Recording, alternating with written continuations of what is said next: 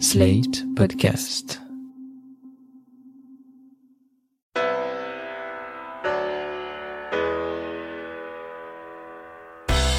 Bonjour et bienvenue dans Le Monde Devant Soi, le podcast de Slate.fr qui revient chaque semaine sur l'actualité politique française et internationale avec Jean-Marie Colombani, directeur de la publication de Slate.fr. Bonjour Jean-Marie. Bonjour Christophe. Avec nous Alain Frachon, éditorialiste au Monde et spécialiste des questions internationales. Bonjour Alain. Bonjour Christophe. Cette semaine, c'est un rat de marée conservateur qui a emporté la Chambre des communes britanniques. It is now 10 o'clock, and we can reveal the full details of the Joint Broadcasters exit poll, which is predicting a large Conservative majority. The BBC have just announced the exit poll for the general election, and it predicts a whopping 86 seat majority for Boris Johnson's party. This election of 2019 formally has been won by the Conservatives. And that will be the biggest Conservative majority since Margaret Thatcher's third victory back in 1987. Boris Johnson signe une victoire historique ce jeudi 12 décembre avec 364 sièges, soit 38 sièges au-delà de la majorité absolue. Cette avance, on ne l'avait jamais vue depuis 1987, année de la troisième victoire d'affilée des Tories à l'époque de Margaret Thatcher. Jean-Marie, Alain, est-ce que vous vous attendiez à une telle déferlante conservatrice?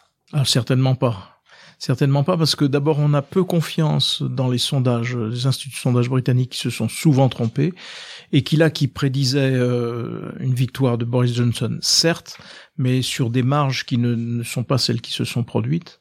Et ensuite, on pensait que le match, en effet, pouvait être plus serré, même si depuis le début de la campagne jusqu'à la veille du scrutin, euh, Johnson faisait la course en tête. Mais entre euh, gagner et gagner avec cet écart, et comme vous l'avez indiqué tout à l'heure, avec euh, ce score historique, ça c'était loin de loin de pouvoir le prévoir. Alain, comme Jean-Marie, vous avez été surpris, vous, par le score des conservateurs? Euh, Oui, j'étais surpris, oui. Je pense que euh, si on se rapporte aux au résultats des élections législatives de mai 2017, je ne pense pas que les travaillistes descendraient aussi bas ni que les conservateurs euh, feraient ce score de donc une majorité de quasiment de 40 sièges sur les 326 sièges qu'il faut avoir là-bas pour avoir la majorité. J'ai été surpris, je pense que c'est assez simple, c'est ras-le-bol de cette situation, il faut en sortir.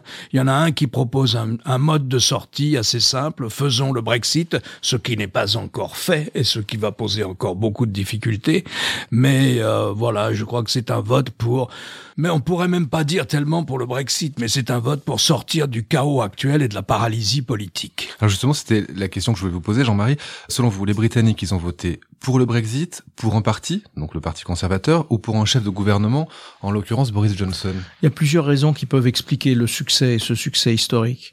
D'abord le Brexit, comme vient de le rappeler Alain, euh, Get Brexit Done, c'était quand même le slogan de Boris Johnson pour sortir en effet du chaos précédent. Donc il euh, n'y a pas de pas d'ambiguïté là-dessus et le mandat est clair. Il faut sortir. Donc euh, première raison. La deuxième raison, c'est la simplicité du message qui était en effet ramené au Brexit et qui était euh, de manière à ce que on, à la période confuse qui a précédé, on sorte avec une clarification et une simplification. La troisième raison, c'est aussi que Boris Johnson avait infléchi le discours conservateur dans un sens plus protecteur. Notamment, toute la campagne, la fin de la campagne électorale a été centrée sur les questions du système de santé, du service de santé, de son état de délabrement et de la nécessité de faire un effort dans ces domaines. Et à l'inverse de Theresa May, qui elle avait aggravé en quelque sorte les inégalités et les problèmes sociaux, objectivement, euh, Boris Johnson là a pris un petit peu le contre-pied, ce que l'on attendait assez peu de la part des conservateurs, mais qui était nouveau et qui a pesé dans le scrutin. La quatrième et à mon avis la principale raison du succès de Boris Johnson, c'est Jeremy Corbyn. Ça a été le principal artisan de la victoire de, de Boris Johnson. Il y a deux acteurs du Brexit. Euh, il y a Boris Johnson qui n'est pas vraiment convaincu, qui, qui a choisi ça pour gagner, conquérir le pouvoir, mais qui déclarait au monde en 2003 encore, ça serait stupide, il faudrait être fou pour sortir de l'Union européenne, et qui la veille du référendum de mai 2016 avait préparé deux articles, un si jamais le Brexit l'emportait, et un autre si jamais le on nord-est l'emporte. Donc lui, par pur cynisme, il s'est saisi du Brexit pour aller au pouvoir. Il sait conquérir le pouvoir. On va voir s'il sait l'exercer. C'est assez difficile. Le deuxième acteur, c'est Jeremy Corbyn. Je pense que n'importe quel travailliste autre que Jeremy Corbyn aurait battu Boris Johnson. Alors juste un point sur le, Parti travailliste et Jeremy Corbyn. Le, Parti travailliste a perdu 59 euh, sièges. Son plus mauvais score depuis 1951. Son plus mauvais score et Jeremy Corbyn a fait campagne très à gauche. Il n'a jamais été vraiment très clair au sujet du Brexit. Visiblement, c'était une erreur. Jeremy Corbyn, c'est le représentant du vieux Labour, du vieux Parti travailliste. Et je vous rappelle que le Parti travailliste qui avait été triomphant, c'était le New Labour celui de Tony Blair, qui, avait un positionnement beaucoup plus centre-gauche. Et donc la preuve vient d'être une nouvelle fois administrée qu'on peut pas prétendre gouverner la Grande-Bretagne en étant à la gauche de la gauche, car Jeremy Corbyn a toujours été à la gauche de la gauche. Et euh, je pense qu'un des éléments qui a fait peur en dehors du fait qu'il n'a jamais renié ses options d'ultra-gauche, qui sont donc son repoussoir pour une majorité de Britanniques. Il y a aussi euh, le fait que Jeremy Corbyn proposait, et alors ça, ça va nous parler à nous Français, un choc fiscal. Et un sacré choc fiscal, parce que là, il était au-delà de 80 milliards de livres. Donc ça veut dire je sais pas quelque chose comme 90 milliards d'euros. Le choc fiscal de François Hollande c'était 40 milliards d'euros pour vous donner une petite idée. Et donc ça ça a été aussi ça a fait peur mais pas seulement fait peur aux chefs d'entreprise, aux milieux patronaux habituels, ça a fait peur aussi aux classes moyennes. Et donc euh, mais c'est conforme à son programme d'ultra gauche.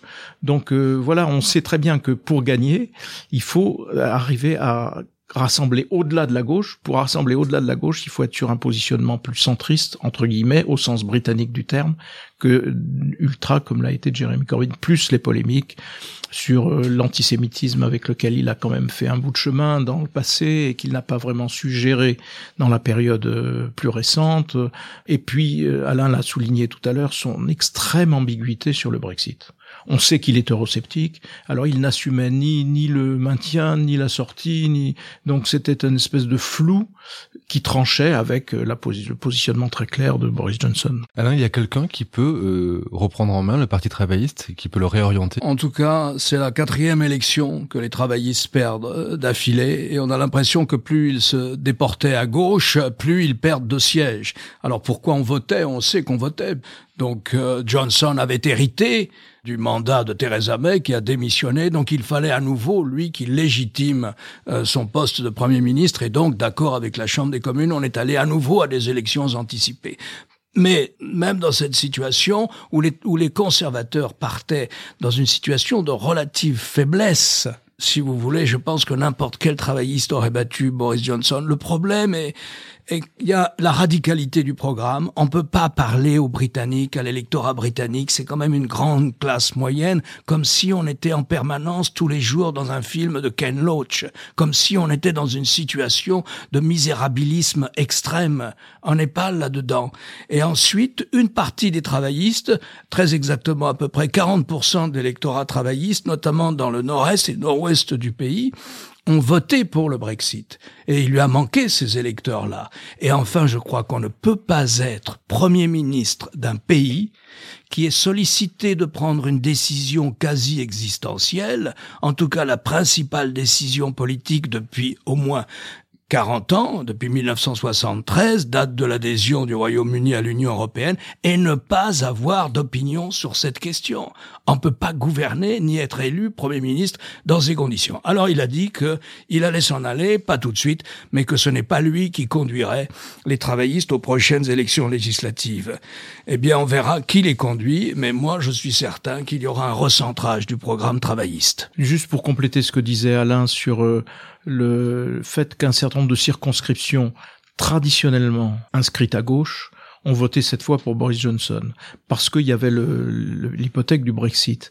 Il faut se rappeler ce qu'a été la tactique de Faraji qui avait donné naissance à l'UKIP, puis euh, Brexit Party. Donc un parti très à droite, euh, anti-européen, et pour la sortie de la Grande-Bretagne de l'Europe. Ils ne, ils ne se sont présentés que dans les circonscriptions où ils pouvaient affaiblir le Parti travailliste. Et ils ne se sont pas présentés dans les circonscriptions que détenaient les conservateurs ou que les conservateurs pouvaient euh, viser.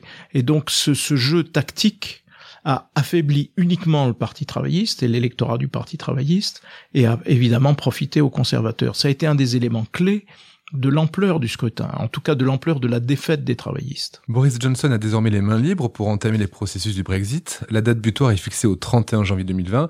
Ça ne veut pas dire que les Britanniques vont quitter l'Europe à ce moment-là. Non, ils seront, il y aura formellement une sortie, mais euh, les difficultés commencent maintenant.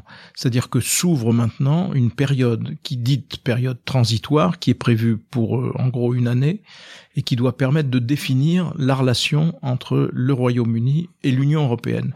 Donc la palette de cette relation est très vaste, compris en termes d'union douanière.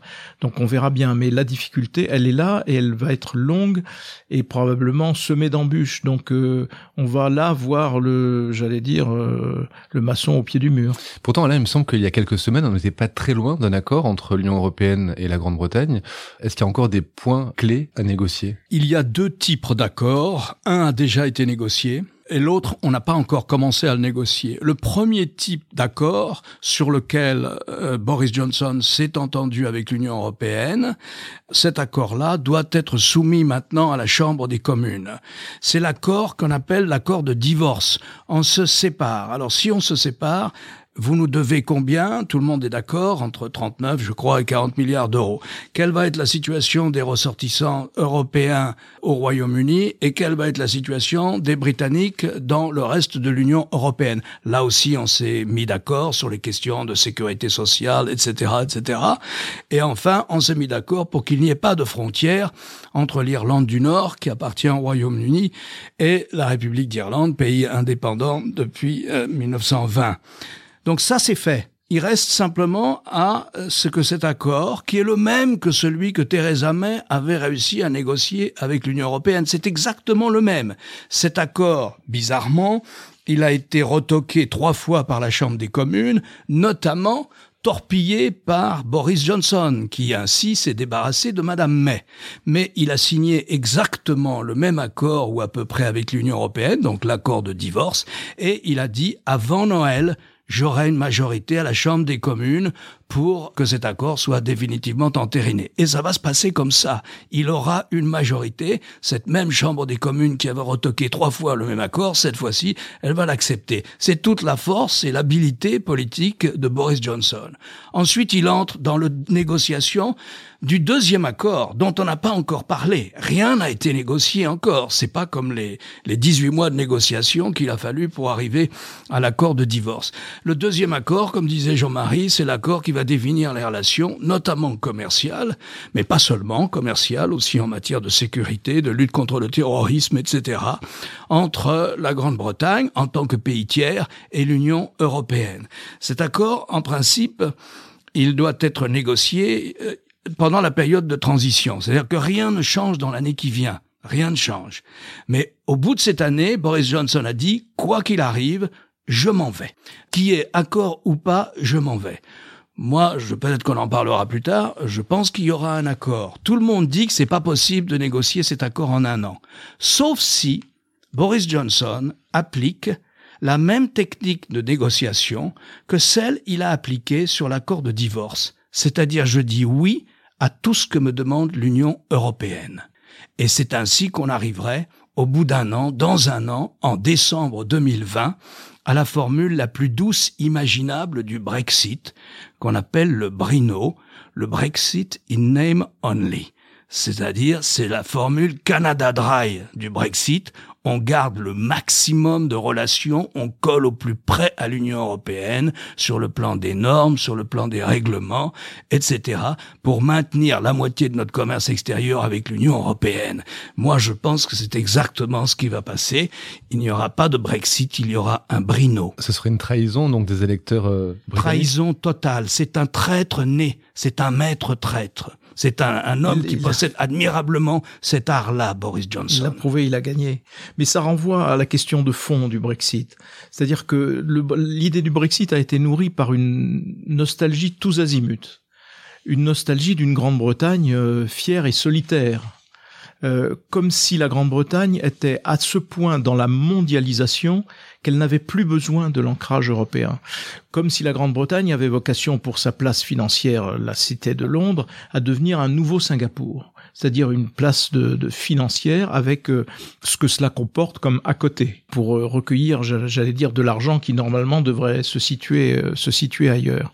Ça, ça a été le, ressort principal, et puis nostalgie d'une forme de, de, grandeur, sur laquelle a appuyé fortement Donald Trump en disant aux Anglais et à Boris Johnson, ne vous inquiétez pas, on fera un accord aux petits oignons avec les États-Unis, une sorte d'accord commercial qui sortirait au fond l'Angleterre de son ancrage européen pour la satelliser autour euh, des États-Unis.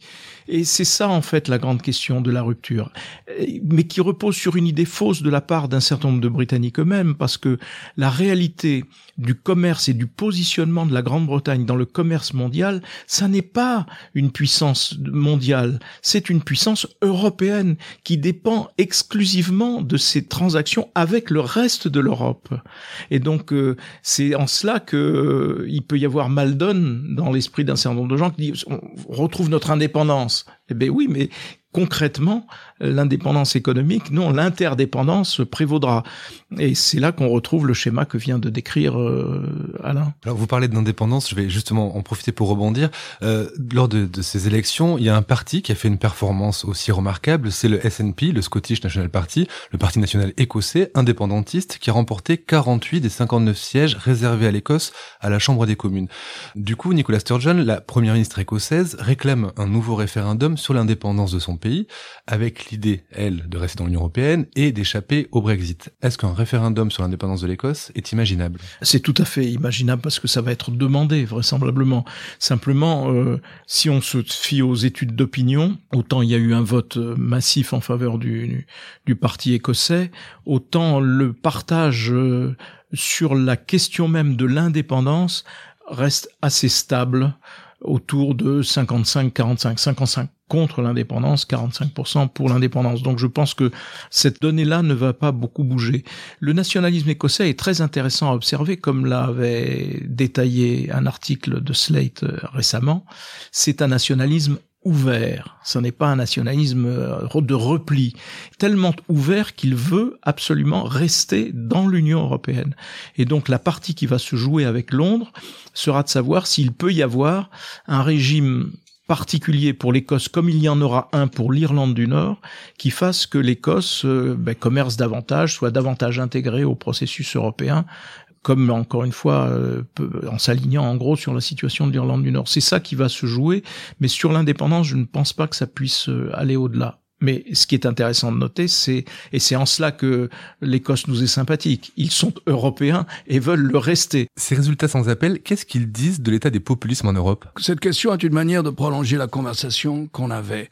Pourquoi est-ce qu'il y a eu euh, ces trois années de, de difficultés énormes à dégager une majorité ou à dégager un homme ou une femme politique capable de mettre en application le résultat du référendum de mai 2016 pour ou contre l'Union européenne, 52% contre, 48% pour. Pourquoi? Parce qu'on est au cœur de la question des populismes. Aucune des pathologies qui ont justifié, qui ont motivé le vote Brexit, aucune de ces pathologies n'est solvable dans le Brexit. Parce qu'aucune de ces pathologies n'est liée à l'appartenance du Royaume-Uni à l'Union européenne. Sous-productivité, sous-investissement public, notamment dans le service de santé, hausse des inégalités.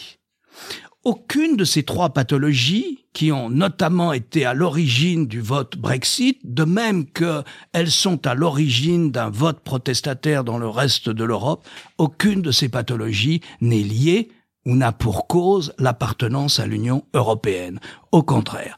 Enfin, autre élément qui a été souvent mis en avant, la peur des grands flux migratoires et des migrations. Le Royaume-Uni n'était pas concerné. Le Royaume-Uni n'est pas dans les accords de Schengen, donc l'immigration extra-européenne, elle a le contrôle total de ses frontières là-dessus, mais le slogan, qui était un slogan formidable, reprenant le contrôle, a marché. Il a très bien fonctionné. Et quant à l'immigration intra-européenne, les Britanniques sont les seuls coupables. Ils avaient sept ans de période de transition lorsque nous avons ouvert l'Union européenne à l'Europe de l'Est pour accepter d'ouvrir leur marché du travail aux Polonais, aux Tchèques, enfin à l'époque c'était encore je crois les Tchécoslovaques, aux Hongrois, etc. Mais non, a dit Tony Blair, qu'ils viennent tout de suite, tous les métiers leur sont ouvert. C'est un choix de la Grande-Bretagne. Enfin, la question de la souveraineté. Mais pas un seul moment ni pendant la campagne de 2016, ni lors de cette question des élections législatives, vous n'avez entendu cette question de la souveraineté du Royaume-Uni sur la table. Pourquoi? Parce que la Chambre des communes n'a jamais perdu sa souveraineté. Toutes les directives repassent par la Chambre des communes, comme dans le reste de l'Union européenne. Elle n'a jamais eu le sentiment de perdre sa souveraineté, la Grande-Bretagne, lorsqu'elle a voulu aller faire la guerre en Irak. Question clé sur la souveraineté. Est-ce que je vais envoyer des jeunes nationaux faire la guerre? Eh bien, elle a pris cette décision en pleine souveraineté. Ce n'était pas du ressort de l'Union européenne. D'autres pays de l'Union européenne ont fait un choix différent. Lorsqu'elle n'a pas voulu aller faire la guerre en Syrie, alors que la France était prête à aller bombarder la Syrie, la Chambre des communes a dit non à David Cameron. Nous n'irons pas bombarder la Syrie. En revanche, elle a voulu faire l'opération libyenne avec les Français. Tout ça n'a strictement rien à voir avec son appartenance ou sa non-appartenance à l'Union européenne. Et encore une fois, c'est très intéressant parce que le populisme fonctionne comme ça. Il a besoin d'une cible simple, immigration, Union européenne, mondialisation, et qui va concentrer tout le malaise de l'époque. Mais le malaise de cette partie de l'électorat qui vote protestataire est beaucoup plus complexe à identifier, mais plus encore. Il relève fondamentalement des politiques nationales, et non pas des politiques qui sont décidées à Bruxelles. On a vu la défaite de l'opposition à Boris Johnson. Est-ce que dans la mobilisation de cette opposition, il y a une leçon à tirer pour le Parti démocrate américain, pour le candidat qui devra s'opposer à Donald Trump en novembre? La leçon qui est à tirer, c'est celle de la radicalité.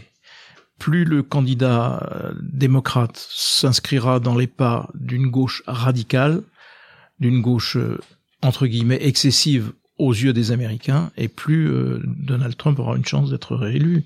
Et c'est toute la question. Si la primaire démocrate donne la prime à un Jeremy Corbyn américain, qui peut être soit Bernie Sanders, soit Elizabeth Warren. Elizabeth Warren, bien que ce soit un peu plus nuançable pour Elizabeth Warren, mais néanmoins, à ce moment-là, Donald Trump retrouvera toutes ses chances. Donc le positionnement du futur candidat démocrate est essentiel. Pour ce qui est de la politique américaine, je vous encourage à écouter notre podcast Trump 2020 disponible tous les mercredis sur Slate.